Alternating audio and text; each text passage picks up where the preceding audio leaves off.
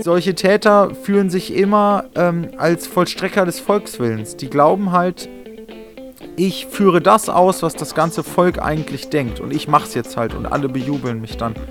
Ähm, das war in Rostock-Lichtenhagen 92 so und ist jetzt beim NSU so gewesen und bei dem Lübcke-Mord genauso. Hallo und herzlich willkommen zu einer neuen, frischen Ausgabe von Radio Brennt hier bei Tide Radio. Ich bin Alex und mir zugeschaltet über dieses Internet ist der Max. Hallo Max. Moin Alex, das ist ja der Wahnsinn. Jetzt sind wir definitiv im Homeoffice angekommen. Ja, so Jetzt ist das. Braucht man gar nicht mehr eine Hose anziehen, kann nackig vorm Computer Ja. sitzen und Hast, Radio. hast du wahrscheinlich jetzt äh, schon seit Mitte Dezember nicht mehr getan, ne? Eine Hose angezogen. Ach du, ich bin ja mittlerweile schon ewig im Homeoffice. Ich verlasse die Wohnung gar nicht mehr. Nur noch Ja. Schallplatten um mich rum. Ja, ich gehe wenigstens noch, Verwahrlose quasi. ja, ich gehe wenigstens noch einmal am Tag joggen. Das äh, kriege ich gerade noch hin. Ja, Ah. aber bevor, bevor das alles losging, bevor wir wieder alles zugemacht haben, äh, waren Misha und du noch unterwegs, nicht wahr? Ja, genau. Wir waren unterwegs und haben die wunderbare Band, also beziehungsweise den Frontmann Yoshi von ZSK interviewt. Und wie das so ist, im Homeoffice läuft ja nicht immer alles glatt. Da hatten wir auf jeden Fall auch leichte technische Probleme. Da war es nämlich super kalt und unser Audiorekorder hat definitiv da leicht einen wegbekommen. Ja. Und dann ist ein Mikrofon ausgefallen, habe ich gehört. Ja, das ist uns dann irgendwie dann auch aufgefallen. Und dann hat man das Beste aus der Situation gemacht. Und wie ist Homeoffice, wenn die Technik nicht funktioniert? Scheiße. Ja. Gut, aber ähm, wir haben das ja dann äh, jetzt gerettet. Und zwar ähm, hört ihr gleich im ersten Teil des Interviews, hört ihr äh, Alexander Wolf, also mich, äh, in seiner Para neuen Paraderolle als Yoshi von ZSK. Ich habe das nämlich dann nochmal nachsynchronisiert. Und nachher hört ihr Yoshi dann noch im Originalton. Aber den ersten Teil, da dachten wir, das ist so wichtig. Ähm, da hat er so wichtige, spannende Sachen gesagt. Das äh, synchronisieren wir einfach mal nach, ne? Ja, auch Alex an dieser Stelle Dankeschön für die Extraarbeit. Ja, gerne, gerne. Aber ist ganz gut geworden. Ja, fand ich auch. Spannendes Interview. Ja, willkommen zu einer weiteren Ausgabe von Radio Brennt. Wir haben. Ja, da hört ihr schon unseren Gast. Das ist Yoshi von ZSK. Und die sitzt zusammen mit Misha. Der zieht gerade noch genüsslich an der Zigarette. Moin. Und herzlich willkommen. Vielen Dank. Es war ein weiter, weiter Weg aus Berlin. Ja, ganz oft irgendwie ist man ja auch nicht so auf der Ecke eigentlich. Und Wir sind ständig in Hamburg unterwegs, ehrlich gesagt. Corona-bedingt natürlich nicht, aber an sich sind wir oft hier. ja, auch vielen Dank an dieser Stelle einmal an die Yuppie Bar, die uns ihre Räumlichkeiten zur Verfügung gestellt hat, weil wir sonst gar nicht im Studio genug Abstand hätten, um Interviews noch durchzuführen. Und bei der kalten Jahreszeit ist draußen dann doch nicht das Schönste, was man machen kann. Nachher heißt es dann, die Yuppie-Bar brennt. Dann ist die Scheiße am Dampfen und dann wird es wieder keiner gewesen sein. Nee, Strom wird später ausgemacht, ne? So. Schön, dass das geklappt hat, trotz Corona. Ähm, dann wäre ich auch direkt bei meiner ersten Frage. Ähm, Corona-technisch, wie hat sich äh, eure Band da verändert? Was hat sich allgemein in eurem, in deinem Leben, in eurem Leben, außer das, was offensichtliche, dass man nicht mehr raus kann oder sich nicht mehr mit so vielen Leuten treffen kann, geändert? Ja, so wie bei allen, ne? Es ist halt eine ungewohnte und beschissene Situation. Ich war jetzt seit fast einem Jahr auf keinem Konzert, keiner Kneipe und keinem Club mehr. Jetzt bin ich mal wieder in einer Kneipe, das ist super, aber ich habe auch seit fast einem Jahr fast keine Freunde bei denen zu Hause besucht. Das ist schon wirklich verrückt und für uns als Band natürlich Vollkatastrophe. Es gibt ja als Musiker zwei Dinge, die man macht. Musik sich ausdenken und aufnehmen und Musik live spielen. Und für das Musik live spielen, dafür leben und brennen wir schon sehr. Und das gehört bei uns einfach ganz, ganz doll dazu. Und ja, wir wären auch eigentlich auf Japan-Tour jetzt gewesen. Wir waren mit einem Fuß tatsächlich schon im Flugzeug und dann kam der Lockdown. Und ja, Das habe ich nämlich auch gesehen. Ihr hattet ein, äh, eine Tour in Japan als Support für, lass mich schauen, ich habe es aufgeschrieben, Yellow Machine Gun. Äh, das hat gar nicht mehr stattgefunden. Nee, nee, das ging nicht mehr. Da dürfte man aus Deutschland auch gar nicht mehr einreisen nach Japan. Wird das, gibt's denn irgendwie schon Pläne, das irgendwie dann nachzuholen? Ja, also es gibt noch keine Termine, weil es keinen Sinn macht, irgendwelche Termine zu machen. Aber wir wollen das unbedingt noch machen. Die nehmen uns dort mit auf Tour und wir nehmen die in Deutschland mit auf Tour. Aber das ist ja eine interessante. Äh, singen die auf äh, Japanisch oder auf Englisch oder auf einer ganz anderen Sprache? Japanisch und Englisch. Und wie, wie hättet ihr dann performt? Hättet ihr. Wie immer. Ein paar mehr englische Titel hätten wir eingestreut. Also Untertitel wäre nicht gekommen? Okay. Ähm, Also, ich meine, wir waren ja schon in Israel auf Tour. Wir waren in Russland auf Tour. Da spielen wir auch ein verhältnismäßig normales Set. Mit bisschen Fokus auf englischen Songs. Aber wir krempeln da nicht alles um. Also wir spielen nicht deutsche Songs dann auf einmal auf Englisch. Die Russen, Ja. die singen auch die ganzen deutschen Texte mit. Wir haben da relativ viele Fans, verrückterweise, ohne sie zu verstehen. ja. Witzig. Ja, das kennt man ja. Also, ich meine, Rammstein und. Ähm, äh, hier, äh, HP Baxter, äh, Scooter. Scooter sind auch sehr groß in, Ja, Rammstein, Scooter, ZSK, Alles, alles, ja. eine in Liga. und sind alle groß in Russland. Ähm, aber schreibt ihr denn jetzt mehr oder produziert ihr jetzt mehr durch Corona? Wir haben dann die Zeit genutzt und weiter Demos gemacht und mehr Demos und also Wir haben dann die Zeit genutzt und weiter Demos gemacht und mehr Demos. Also normal schreibst du dann Summe X Songs und gehst dann ins Studio mit den besten, keine Ahnung, 20? Und schaust dann, welche du aufs Album tust am Ende. So in der Art. Und das Potpourri an Songs war jetzt einfach größer und wir haben auch noch einige Lieder dann verbessert.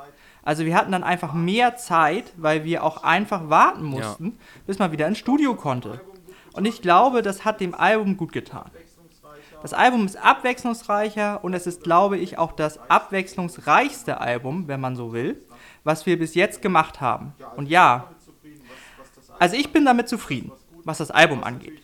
Was natürlich schade ist, eigentlich sollte das Album Ende August kommen. Dann haben wir es geschoben, natürlich. Und als das geplant wurde, irgendwie im März oder April, glaube ich, dass das Album 2021 kommt, da dachten wir alle, bis dahin ist alles natürlich wieder komplett normal. Und da haben wir eine dicke Tour gebucht und jetzt ist natürlich, Alles wieder weg. ja, wir müssen das jetzt alles schieben. Das geht nicht. Ja, aber gleichzeitig hat ja auch Corona euch indirekt ja zu äh, unheimlich viel Aufmerksamkeit verholfen. Witzigerweise ja. Ja, wie ist das denn eigentlich? Man hat das dann mitbekommen, plötzlich RTL hat berichtet über eine kleine Punkband irgendwie. Naja, so, so hat das RTL zum Beispiel formuliert. Ist ja auch richtig. Wir sind eine kleine Punkband aus Kreuzberg. Mehr nicht. Ja, und irgendwie plötzlich haben euch dann auch irgendwie, meine Mutter hatte euch dann plötzlich auch auf dem Schirm. Ach, das hörst du doch. es war nur verrückt. Es war ähm, Es war nur verrückt. Also dieser Tweet ging ja schon sehr rum. Und als der Song rauskam, das Video, DPA hat mehrere DPA-Meldungen zu uns gemacht. Und die DPA hat sich gemeldet und gefragt, ob sie exklusive Bilder bekommen kann.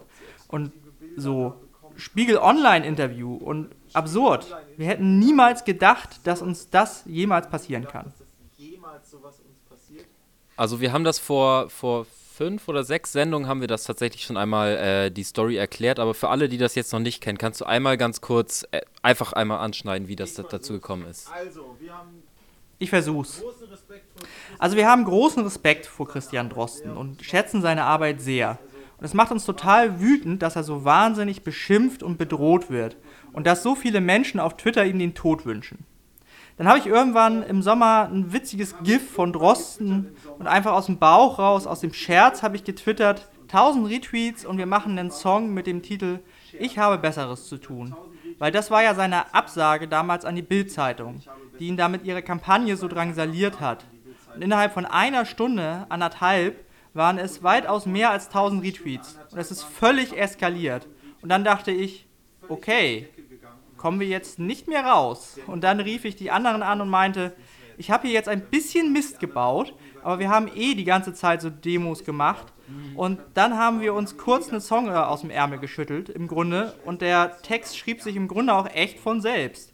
Weil die ganze Geschichte mit Drosten auch so viel hergibt im Grunde. Weil der halt so ein witziger Nerd ist im Grunde. Und der Spiegel sagt im Interview, sie werden ja verglichen mit Gandalf. Und er sagt, wer ist das? Sagt im Interview, ja, sie werden ja verglichen mit Gandalf aus Herr der Ringe und er sagt, wer ist das? Egal. Und dann haben wir halt diesen Song rausgehauen. Und die Medien sind durchgedreht. Und dann haben wir Christian Drosten getroffen und ihm die einzige 7-Inch geschenkt, die wir von dem Song haben pressen lassen. Und er hat sich total gefreut. Voll der angenehme, schlaue Typ. Und es war sehr nett mit ihm. Und danach sind die Medien nochmal komplett durchgedreht. Und dann hat ProSieben uns ein Kamerateam in den Urlaub an die Ostsee geschickt. Das war nur verrückt. Und wir haben das sehr genossen. Wir wissen auch, dass uns das als Band nicht wirklich viel bringt. Ich meine, niemand kauft unser Album, weil er da irgendwie diesen Drosten-Song mal gehört hat. Aber die paar Wochen, das war total witzig und wir haben das alles mitgemacht und fanden es gut. Es ist ein komisches Gefühl, als Punkband die Stimme der Vernunft darzustellen.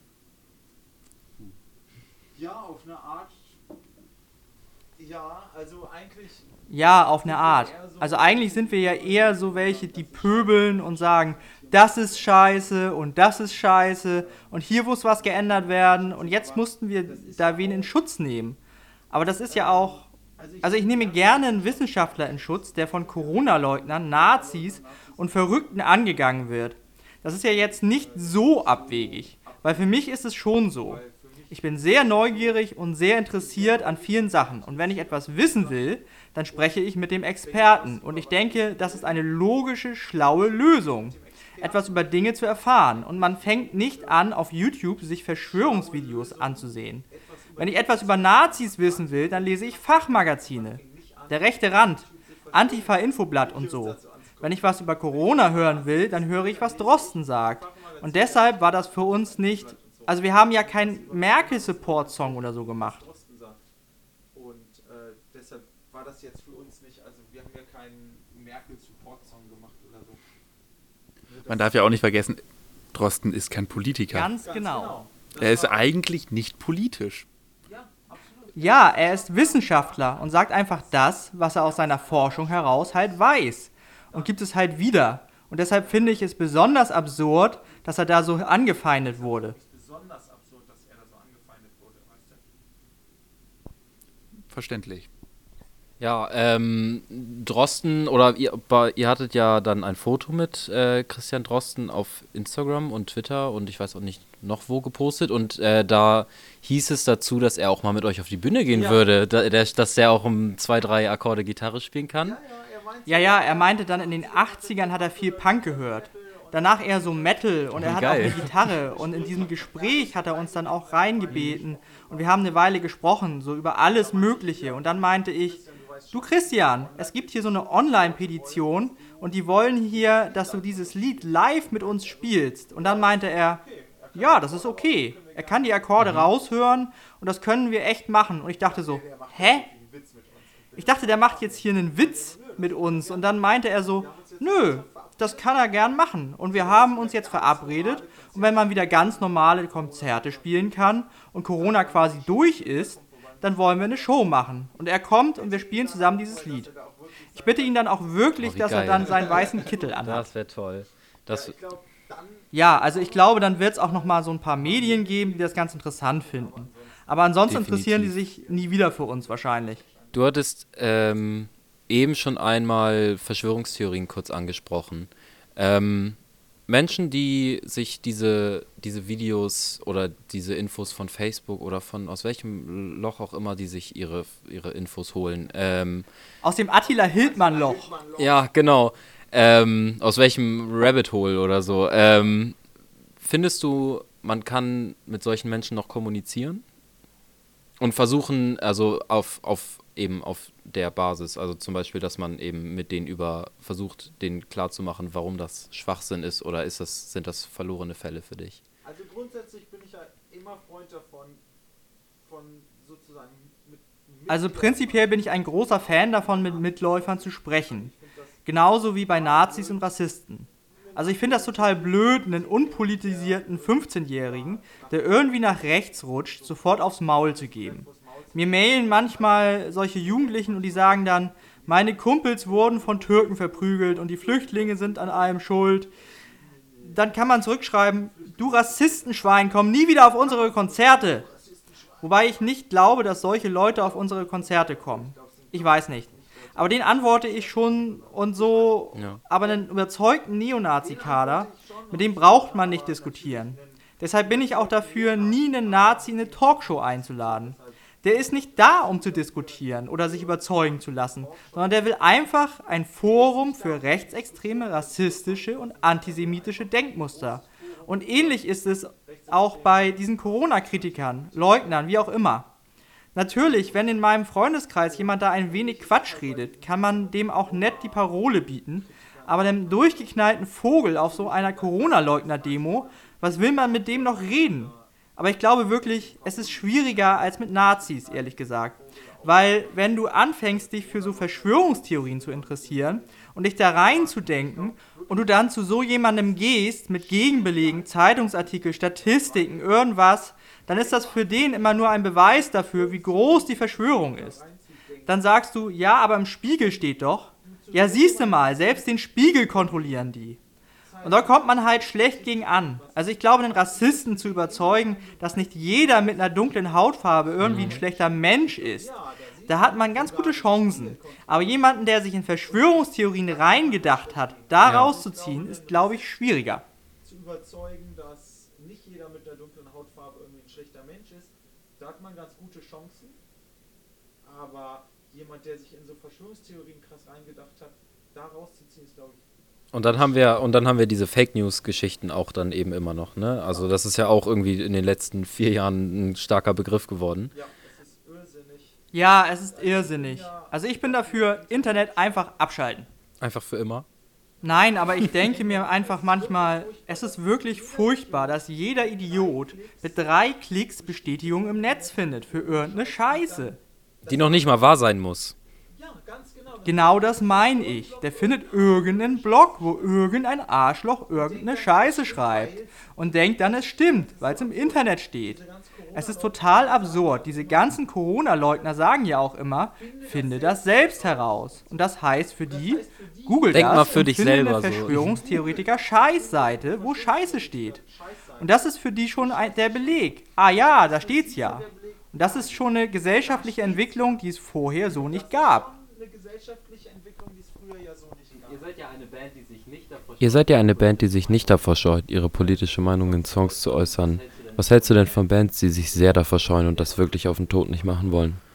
Ach, das kann jeder machen, wie er will. Mir ist das egal. Es ist eher so, dass ich mich einfach freue, wenn Bands da ein paar Flöcke einschlagen und das ist auch cool. Und ich meine, wir machen auch nicht nur krass politische Songs und wir machen auch einfach eine nette Punkrock-Show und ähm, dass man sich so ein bisschen engagiert, gehört für uns halt einfach dazu, zu dieser Grundhaltung beim Punkrock.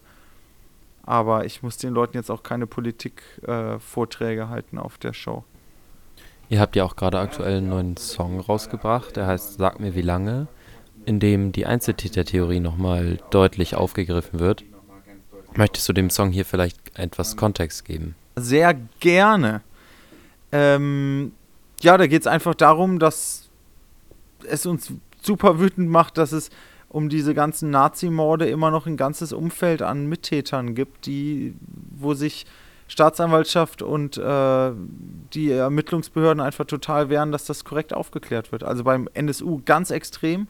Da wette ich auf der Stelle 1000 Euro, dass da noch ganz viele Mittäter gibt, die nie zur Rechenschaft gezogen werden. Bin super gespannt, was in vielen Jahren da vielleicht nochmal rauskommt. Vielleicht sagt Schäpe auf ihrem Sterbebett irgendwann auch nochmal, was wirklich Phase war. Und genauso jetzt bei dem Attentat in äh, ähm, Kassel, halt der, der Lübcke-Mord. Das ist auch kein Einzeltäter gewesen. Aber das ist halt schön einfach. Ne? Verurteilst du einen und sagst, ja, ja. Ähm, das ist schon wirklich beängstigend, dass da die einzigen, die sich darum kümmern, ist halt klassische Antifa-Recherche, die dazu Infos sammelt und selbst die kratzen wahrscheinlich nur an der Spitze des Eisberges rum und haben schon wahnsinnig viel rausgefunden. Und dann geht es natürlich auch um den Aspekt, dass es Leute gibt, die überhaupt erst den Nährboden für solche Taten äh, säen, weil solche Täter fühlen sich immer ähm, als Vollstrecker des Volkswillens. Die glauben halt, ich führe das aus, was das ganze Volk eigentlich denkt und ich mach's jetzt halt und alle bejubeln mich dann. Ähm, das war in Rostock-Lichtenhagen 92 so und ist jetzt beim NSU so gewesen und bei dem Lübcke-Mord genauso. Und wer macht denn das? Das ist halt der ganze Rechtsruck, der durch die Gesellschaft geht.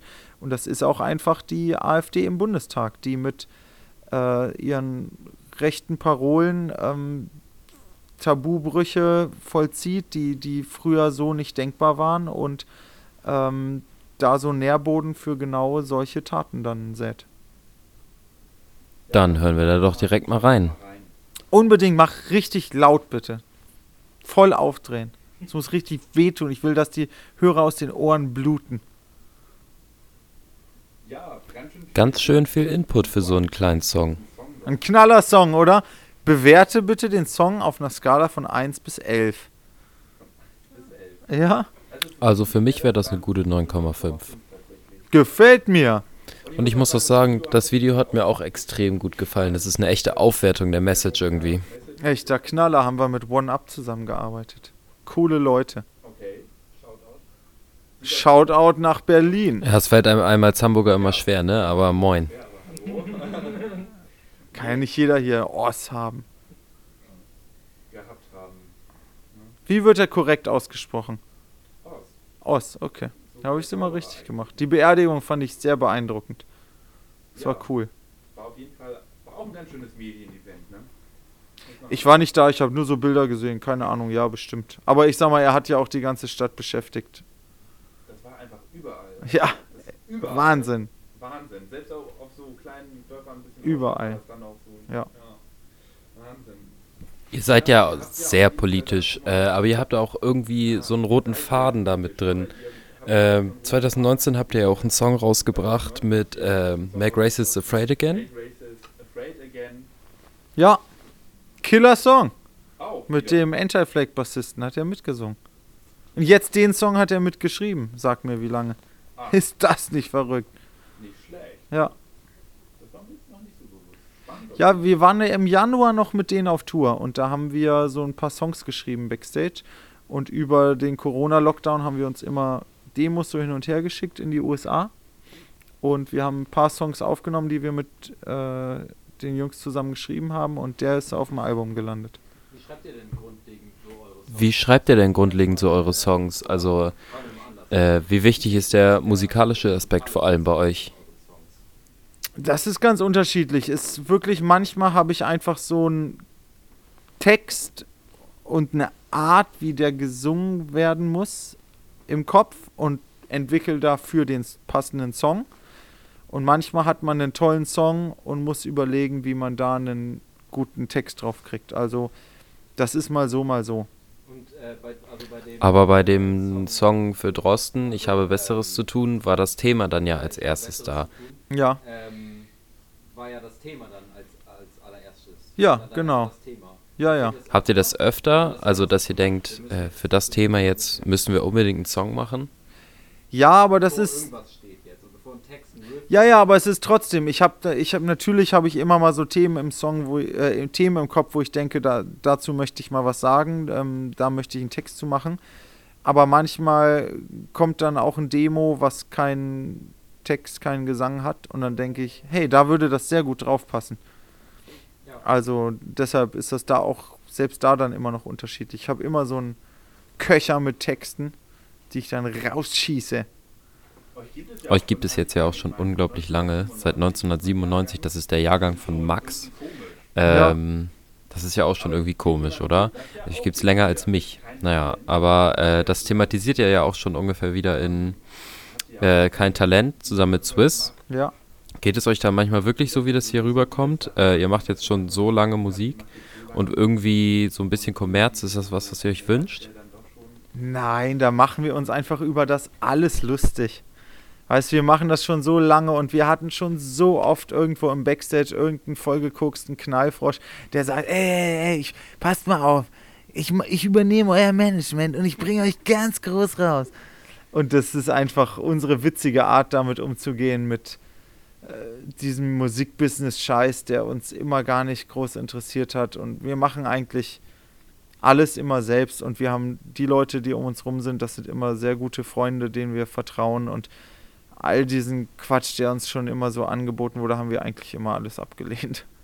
Ja, aber es ist ja schon so, dass ZSK unter Punkrockern auf jeden Fall ein Name ist. Also ganz underground würde ich jetzt auch nicht mehr sagen.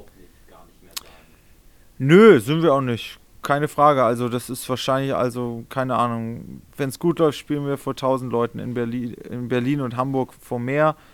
Und keine Ahnung, in irgendeinem kleinen Ort spielen wir auch mal vor 300, aber Aber sowas wie Fame ist jetzt nicht etwas, was, Was? euch primär wichtig ist, oder? Also, dass Menschen euch kennen.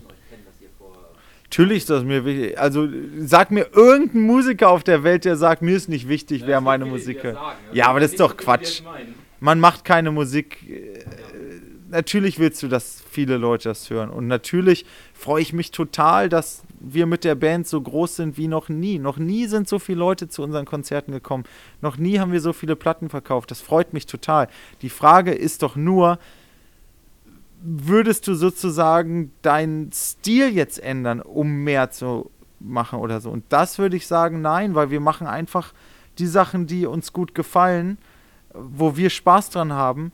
Und wenn's, wenn das anderen Leuten auch gefällt und die deshalb zu unseren Konzerten kommen, ist cool. Aber wenn nächstes Jahr weniger Leute kommen, weil die sagen, hier dieses neue Album Ende der Welt, oh, das, das ging ja gar nicht, dann ist es so. Aber dann werde ich nicht äh, versuchen jetzt zu sagen, oh, jetzt machen wir aber mal wie Scooter, weil Scooter geht so gut oder das ist mir zu blöd. Also dann habe ich dann auch keinen Spaß daran. Und ihr seid ja auch weltweit unterwegs, das muss man anerkennt ja auch sagen. Ja, aber wenn wir. Wir sind auf Sony, das ist ein Major-Label, ja. Ich habe die Taschen voller Geld. Sage ich euch gleich. Ja, also, um es mal so zu, ma zu sagen, ich, wir sind total dankbar und wir wissen, dass das total das Privileg ist, was wir machen. Und wir kennen Dutzende, noch mehr, äh, viele Dutzend Bands, die mit uns angefangen haben in der Zeit, die es alle nicht mehr gibt. Und wir machen das immer noch und, und sehr erfolgreich. Und wir sind total glücklich, dass wir das machen können, was wir tun. Und ganz viele Leute das gut finden und so viele Leute ähm, das auch berührt, was wir an Musik und Texten haben. Wir kriegen sehr, sehr viele Mails und Briefe und so und Nachrichten auf allen Kanälen von jungen Kids, für die unsere Musik die Welt bedeutet. Die, die, für die sind wir der Soundtrack zu ihrem politischen Engagement oder, oder Leute, die, ach, die ersten Sachen kriegen wir. Leute, die sich umbringen wollten und dann es nicht gemacht haben und sagen, euer Song hat mir da total geholfen. Oder meine Eltern sind beide gestorben und der und der Song von euch hat mir so krass geholfen. Das finde ich total schön. Das freut mich voll. Und genau, wir wissen das. Wir sind da sehr demütig und wissen, dass wir total Glück haben, dass wir das tun können, was wir tun. Gibt es einen Punkt, äh, den, bei dem du sagen würdest, das unterscheidet euch jetzt von anderen Punkrockern? Also warum habt ihr es jetzt, ich würde schon fast sagen, geschafft? Boah, keine Ahnung.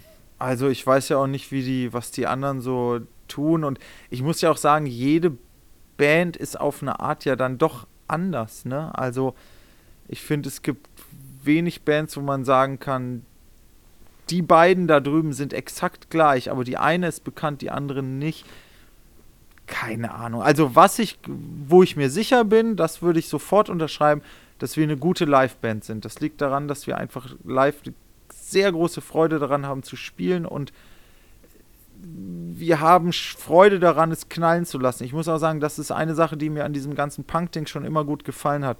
Dieses, diese Suche nach dem Extrem, das Exzessive, dass man das, das totale Chaos und das totale Knallen lassen, so, ne, über alle Stränge schlagen. Das fand ich schon immer sehr beeindruckend am Punk-Ding. Deshalb will ich auch, dass unsere Konzerte so sind, dass es richtig knallt und die Leute danach sagen, boah, das war echt, das war verrückt. Das gelingt uns nicht immer, aber ich glaube, das gelingt uns schon häufig und ich glaube schon, dass das viele Leute bei uns schätzen, dass die Konzerte cool sind. Ähm, denn der Grund, dass ihr. Was ist denn der Grund dafür, dass ihr so überwiegend auf Deutsch singt? Denn die Themen, die ihr ansprecht, sind ja auch nicht immer nur in Deutschland relevant. Ja, also wir haben ja auch immer mal englische Songs, aber ich finde mit der deutschen Sprache, das liegt mir irgendwie näher. Ich finde es auch immer wichtig, dass die Leute die Texte auch direkt verstehen können. Ich finde, hinter Englisch kann man sich auch ziemlich gut verstecken, ehrlich gesagt. Ich meine, setz dich mal hin und übersetz mal ein paar englische Songs. Da kannst du den größten Scheiß erzählen. Es klingt, weil die Sprache so schön ist, alles schön, aber äh, wa- was sagt mir das denn? Sag doch mal. Also, ja, ich finde es, es ist anspruchsvoller auf Deutsch, aber mir macht das mehr Spaß. Ich finde, das ist schon eine Herausforderung. Ich mag Herausforderungen. Ihr wart ja auch Ihr wart ja in manchen Dingen auch richtige Trendsetter. Oh, jetzt bin ich gespannt. Äh, 2011 habt ihr ja Tonsteine Scherben, wir müssen hier rausgecovert. Ja, Äh, da ist ja gerade ein neuer Sampler rausgekommen. Rio Reiser ist ja tot. War Ja. euch das bewusst, dass die Nummer äh, in einem anderen Kontext vielleicht nochmal wiederverwertet werden würde? Also ihr seid nicht auf dem Sampler drauf, aber ich wollte gerade sagen, Moment mal. Ich habe kein Geld bekommen. Aber ihr habt den Trend ja schon irgendwie. Aber ihr habt den Trend ja irgendwo schon gesehen, dass es eine coole Band war, die man auch mal wieder bringen kann als Cover. wiederbringen kann als Cover.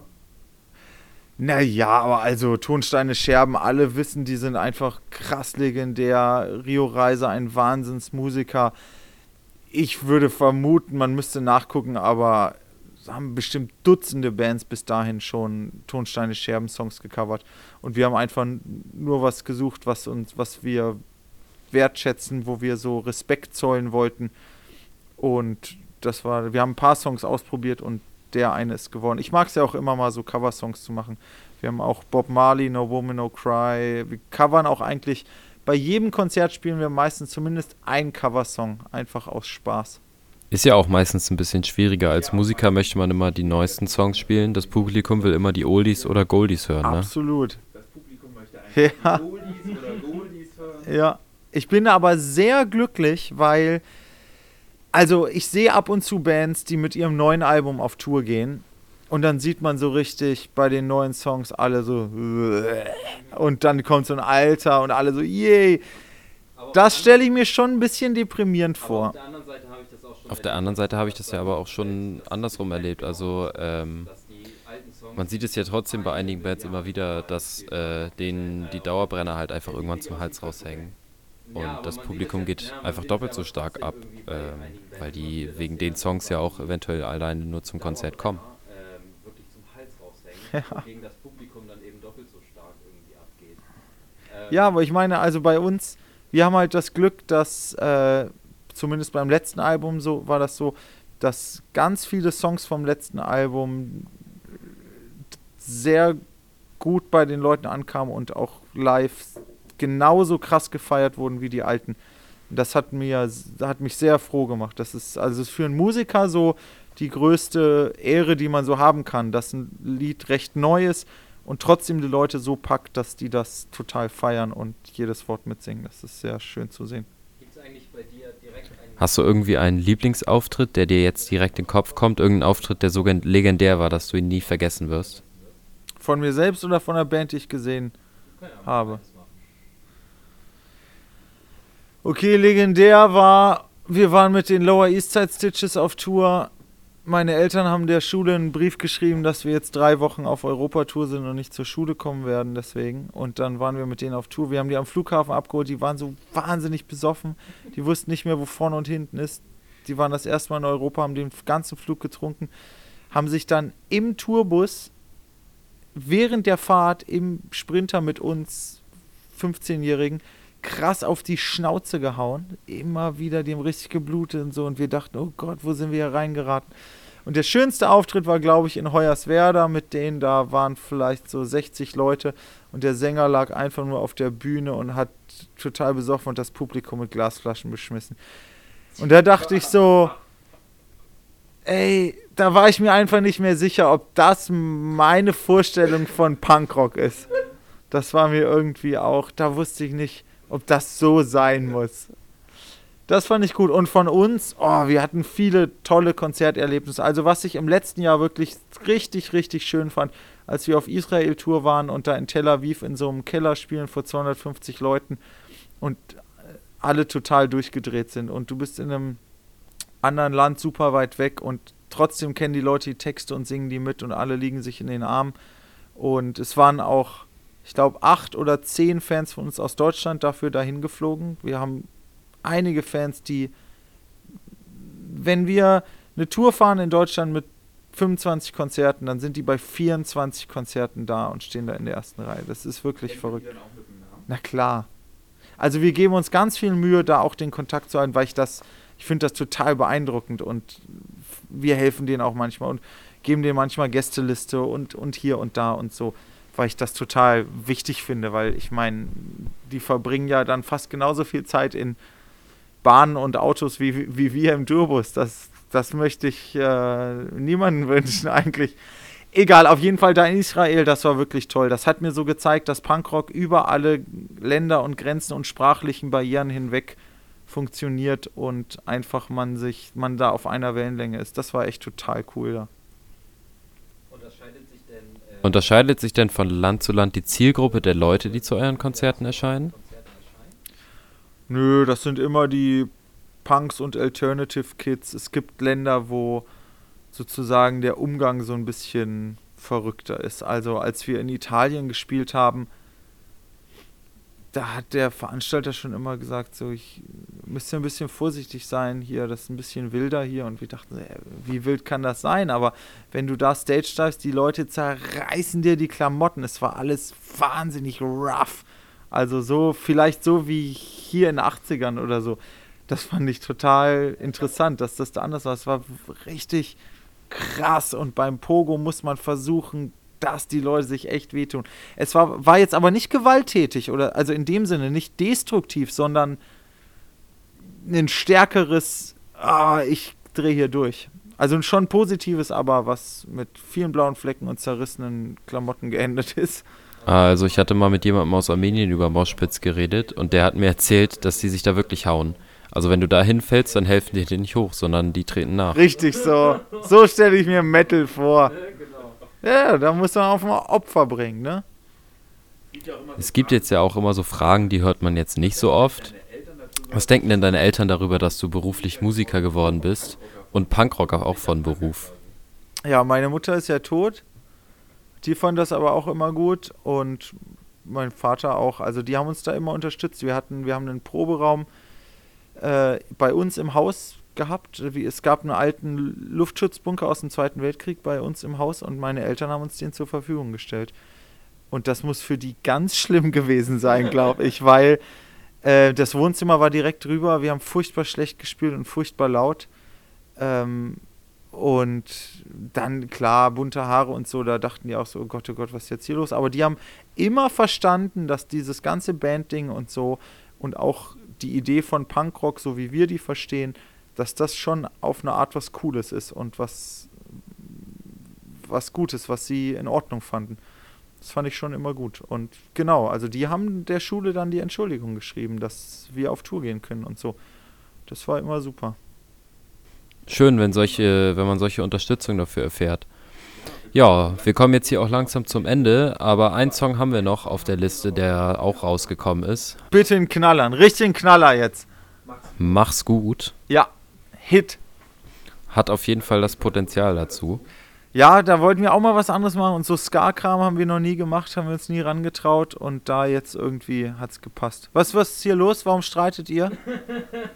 Ich fand das total genial, weil ich finde, dass so ein bisschen in die Richtung von The Selector, in die Richtung Ska auch geht. Auf jeden Fall eine richtig schön groovige Nummer zum Abschied, dachte ich. Ja. Der Beat geht in die Beine, sagt man ja. Mit Kinderchor. Wollte ich schon immer mal in einem Song haben. Alle haben das mal irgendwo. Bei uns hat es nie gepasst, hier hat es voll gut gepasst. Eine Frage hatte ich dann aber doch Schieß noch. los. Äh, 1997, fünf Songs. Keep Skateboarding Ja. Punkrock.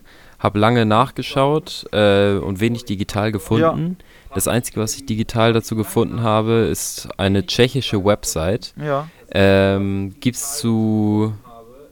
Mach's gut irgendwie eine Connection, also zu dem Namen Keep Skateboarding Punk Bro mit der Halfpipe und so in dem neuesten Video. keine richtigen Videos, sondern es ist aber ein Bild von euch oder so drauf. Auf Aha. Keep Skateboarding Punkrock war einfach unser erster Demo, erstes Demo-Tape, genau. aber bei ähm, Bei Mach's gut, das, das Video im Skatepark, ja. genau. Also gibt's da irgendwie eine Connection? Seid ihr jetzt irgendwie Full Circle gegangen? Ah, jetzt, okay, na, wir, wir machen ja Skatepunk. Für uns, für uns gehörte schon immer Skateboardfahren und Punkrock zusammen. Ich war auch, äh, als ich jung war, in in USA, in Berkeley eine Weile, in Kalifornien und da ist einfach Punkrock und Skateboarding gehört total zusammen und deshalb, das fanden wir total schlüssig und cool und diese US-Punk-Bands, diese Skate-Punk-Bands, wenn man so will, das sind immer die, mit denen wir groß geworden sind. Ne? Pennywise, Good Riddance, NoFX, Propagandi, ähm, all diese Bands, ähm, die uns begleitet haben. Natürlich haben wir auch Deutschpunk gehört, aber die Bands haben uns noch viel mehr eingenommen. Genau, und ähm, Keep Skateboarding Punkrock war dann unser allererstes Demo-Tape. Ähm, haben wir 200 Stück damals verkauft, glaube ich. Das war spektakulär. Das, letztens ging eine Kassette für 120 Euro bei Ebay. Völlig absurd. 5 Mark haben die gekostet damals. Genau, und ähm, für Jetzt mach's gut wollten wir ein schönes Sommervideo, weil das zu dem Song passt und ähm, Aber es hat keine Verbindung. Bindeglied ist Skateboard Okay, fahren. also gibt es keine Ja. Verbindung außer euch. Dann habe ich da wohl zu viel rein interpretiert. Irgendwann in 100 Jahren in der Schule werdet ihr vielleicht analysiert und dann Werden wir ständig. Du glaubst nicht, wie oft wir Mails kriegen, dass Leute im Unterricht ein Referat über uns halten. Ja, kommt ganz oft vor und dann wollen die halt noch Sachen wissen. Ich frage dann auch immer danach, und wie war die Note? oft nicht so gut. Es gibt auch Texte von uns in Schullehrbüchern. Ja, so ein Buchverlag hat uns mal geschrieben und äh, die haben kein Mensch ist illegal. Gibt es in irgendeinem Schulbuch, was so Lehrer sich besorgen können. Ja, ja, absolut. Finde ich total toll. Und dann gibt es unseren Songtext und dann dazu vorgefertigte Fragen für die Schüler. Mit Erwartungshorizont und sonst was. Voll cool. Unglaublich. Ich, Wir sind auch mal im Kika aufgetreten. Na klar. ach, Ey, sag mal, was seid ihr für Fans? Jetzt guck auf YouTube nach, wie wir beim Kika gespielt haben. Das war ein Knaller. War richtig krass. Also da mussten wir auch vorher überlegen, wie redet man denn mit Achtjährigen? Und es gab so krass Pogo, als wir dann voll Playback da gespielt haben. Das haben die danach gesagt, das hatten sie noch nie, dass die Kinder so ausgerastet sind. Das ist immer noch auf YouTube zu finden. Das war wirklich sehr schön. Andere Bands würden sich da jetzt vielleicht auch schämen für. Ich überhaupt nicht. Ich fand das cool, das zu machen. Und es war witzig. Und wie, bis heute treffen wir auf Konzerten Leute, die sagen, ich habe euch damals im Kika gesehen.